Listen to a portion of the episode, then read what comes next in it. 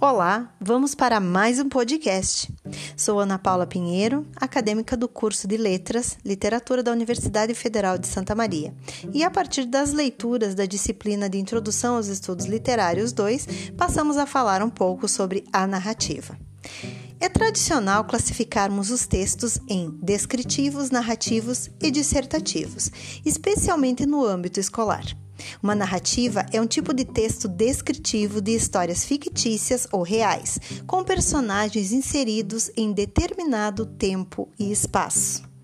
Os textos narrativos, segundo Fiorin, 2007, são aqueles que relatam as mudanças progressivas de estado que vão ocorrendo com as pessoas e as coisas através do tempo.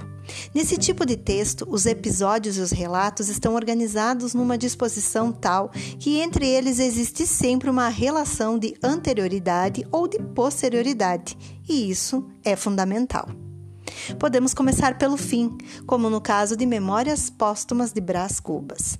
Também é importante destacar os elementos da narrativa, que são o enredo, o tempo, o narrador e personagem, que, ajuda, uh, que ajudam, de certa forma, a contextualizar uma história. E falando em formas narrativas, temos o romance, a novela, o conto, a crônica e a fábula. Nos dias de hoje, a crítica avalia o romance como a mais importante forma em prosa. Uh, quem não conhece Joaquim Manuel de Macedo, com seu romance A Moreninha, publicado em 1844, ou Dom Quixote de La Mancha, de Miguel de Cervantes. Uh, com relação à novela e ao romance, não são formas homogêneas, mas, pelo contrário, formas complementares, uh, estranhas uma à outra. Por isso, não se desenvolve simultaneamente, nem com a mesma intensidade numa mesma literatura. Uh, o romance é uma forma sincrética. Pouco importa se ele é desenvolvido diretamente a partir da compilação de novelas. A novela é uma forma fundamental elementar, o que não quer dizer primitiva. O romance provém da história, do relato. Uh, a novela provém do conto, da anedota. Vamos falar um pouquinho sobre o conto. Com relação ao conto, temos que é uma forma narrativa em prosa também. E quando nos referimos a esse gênero, geralmente o definimos como, uma como de pequena extensão. É claro que não podemos reconhecer um conto só a partir do seu tamanho ou pelo número de suas páginas, mas por algumas características que se referem então às, às suas especificidades enquanto o conto. Uh, mas como distinguirmos o conto das demais formas narrativas? A melhor forma para a identificação de um conto como esse gênero está na observação de sua trama, que apresenta uma situação determinada e não várias. O, o desencadeamento das ideias, uh, do seu enredo, se dá de forma simples, sem interrupção nem divagações. Temos um exemplo, o capítulo dos chapéus, né, uh, de Machado de Assis. E vamos falar um pouquinho sobre a crônica. Com relação à crônica, compõe o enredo da crônica uh, algo tipo assim uh, relacionado a fatos diários seria, o, na verdade, o guia do cronista. Neste panorama, então, de sensações corriqueiras, o texto acaba sendo uh, um prosaico. Uh, porém, com situações inusitadas e inesperadas que ocorrem, então, no dia a dia.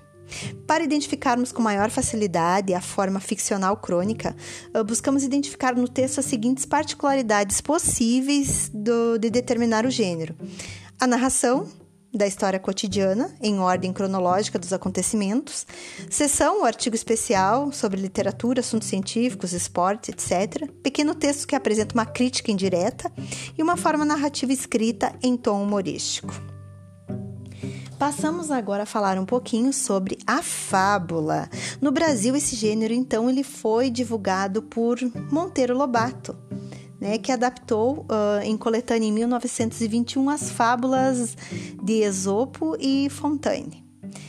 Uh, com relação ao conto, nós temos então uh, alguns contos como a coruja e a águia, o lobo e o cordeiro, a galinha dos ovos de ouro. Mas vamos então pensar o que nós precisamos para avaliar uma narrativa.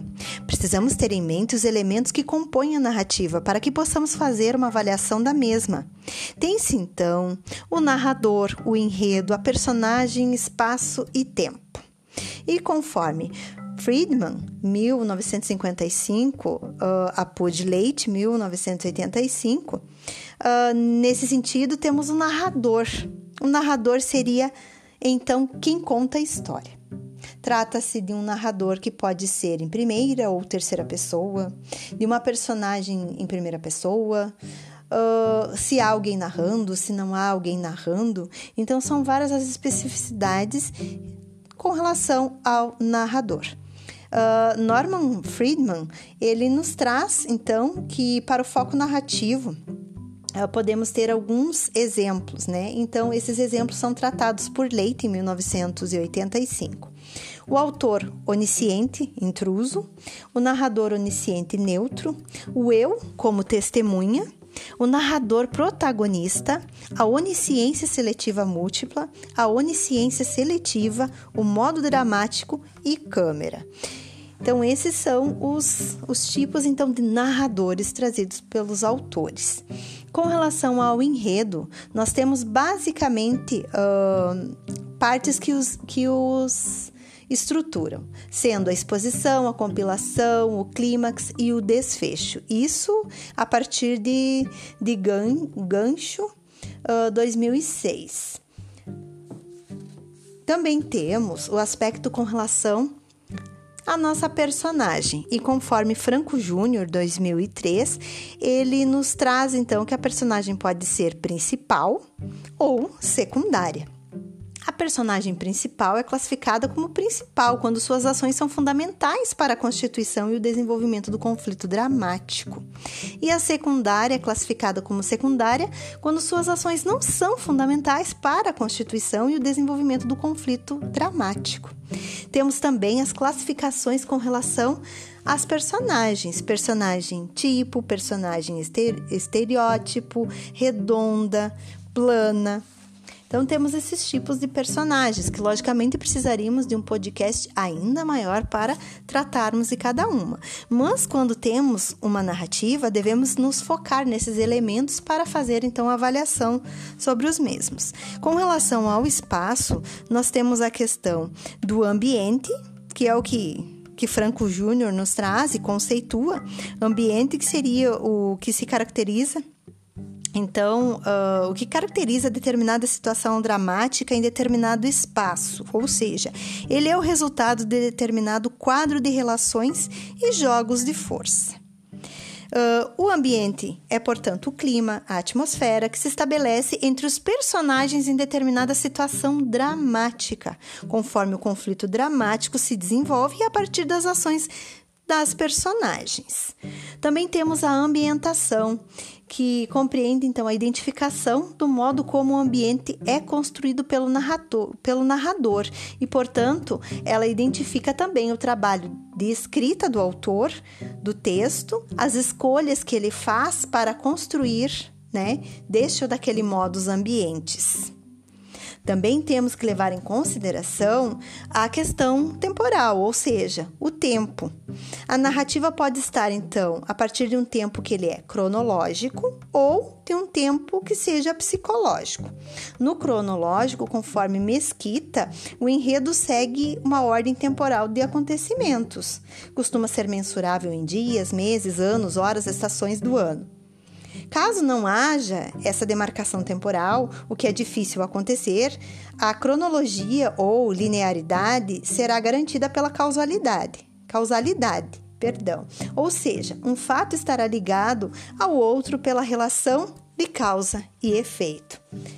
Já no tempo psicológico, não se respeita a linearidade dos, dos acontecimentos. Estes estão fora da ordem linear, porque o tempo está relacionado com a interioridade ou postura mental das personagens. O tempo diz respeito à experiência subjetiva que vivenciam.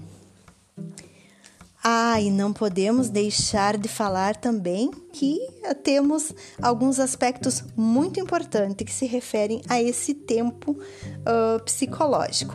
Todo esse embasamento que foi trazido de forma breve para vocês hoje com relação à narrativa, então eles têm origem nos estudos uh, de Germana Araújo Sales com relação à teoria do texto narrativo. Uh, espero que tenham gostado deste breve podcast sobre esse assunto e aguardem os próximos, no, nos quais estaremos então esmiuçando as demais partes para podermos ter ideia de como fazer então uma avaliação uh, de um texto narrativo a partir desses elementos que são fundamentais e principais. Forte abraço!